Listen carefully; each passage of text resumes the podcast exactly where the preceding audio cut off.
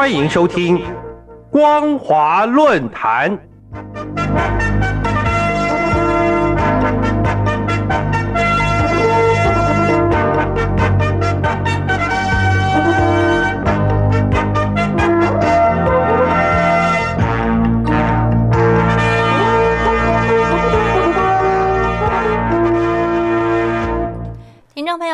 大家好，欢迎收听本节的光华论坛，我是张妮。今天要跟大家分享的题目是有关于人权污名遮蔽了北京冬奥的光环。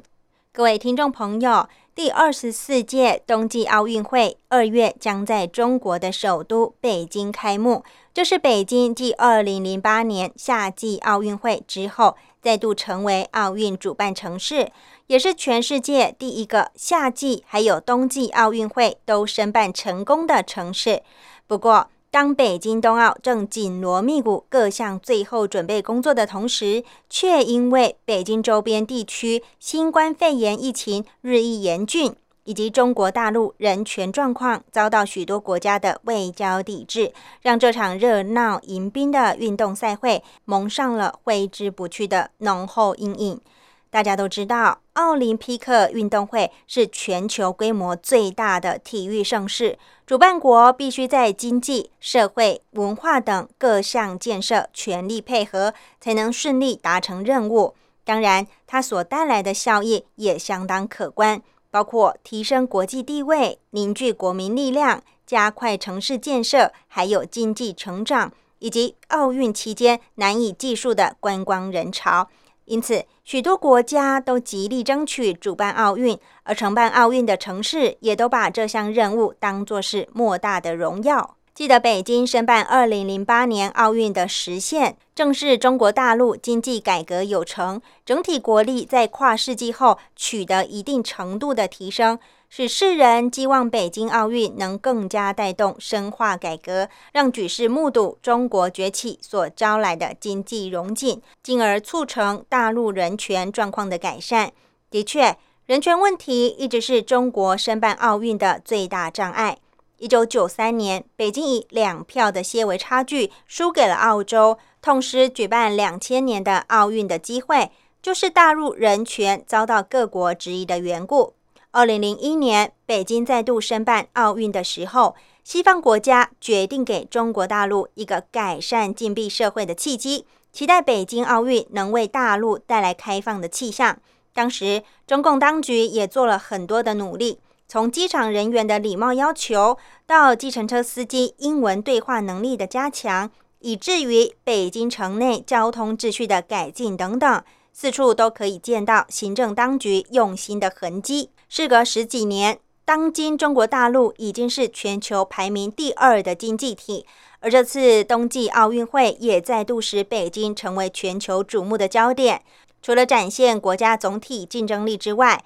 更代表着中国大陆门户的开放，让全球得以见到北京方方面面进步的实况。可是十几年过去了。人权问题依然是表面光鲜的北京冬奥面对外界质疑而难以巧辩掩饰的污点。那么，究竟是人权作为普世价值的标准过于严苛呢，还是具有中国特色的人权标准无法得到世界的认可呢？这次北京冬奥所受到的外交抵制，确实值得这一代的中国人再三思考。近十几年来，在中国境内对政治抱持不同意见的人，从过去的民运人士到如今的维权人士，异议者的立场还有做法都有明显的改变，不再以推翻共产党的执政为目标，转而致力于维护民众应该要有的权益。但是，他们的命运并没有什么差别。在中共当局的眼里，任何争取民主、自由、人权的言行，就是在挑衅政权稳定与社会主义制度，都是必须加以论罪、打压的对象。而面对举世滔滔的指责，中共当局也仍旧是一贯否认，并且认为这是干预中国的内政。显而易见，中共在新疆再教育营关押了百万维吾尔族，以及在香港施行特区国安法，压制言论、新闻出版，还有集会结社的自由，使得香港人权出现严重的倒退，让曾经支持北京申办奥运会的国家感到失望，还有不满。到目前为止，包括美国、英国、澳洲、加拿大、丹麦、拉脱维亚、爱沙尼亚等国家。已经明白表示，因为大陆的人权状况没有获得改善，决定外交抵制这次的北京冬奥。至于荷兰、瑞典、纽西兰还有奥地利等国，则以北京新冠肺炎疫情不够安全为理由，只让参与竞技的运动选手前往比赛。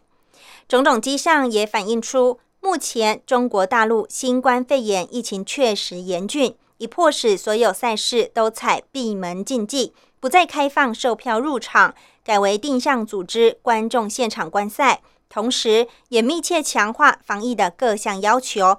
如临大敌的阵势，几乎是有史以来最为冷清的冬奥赛会。无论如何，北京冬季奥运会将在二月举办，全球的目光再次集中在中国大陆。如果此刻中共对新疆维吾尔族集中营的处置，以及对香港居民逐渐失去昔日自由的现况，仍然坚持一贯强制镇压的态势，丝毫不受奥运和平精神的影响。那么，不但新冠肺炎疫情的扩散将会减少各国派员前往北京参与的兴致，而且啊，人权的污名也将笼罩在北京的上空，为二零二二年冬季奥运会投下浓厚的阴影。届时，北京跃入国际舞台的身姿必定黯然失色。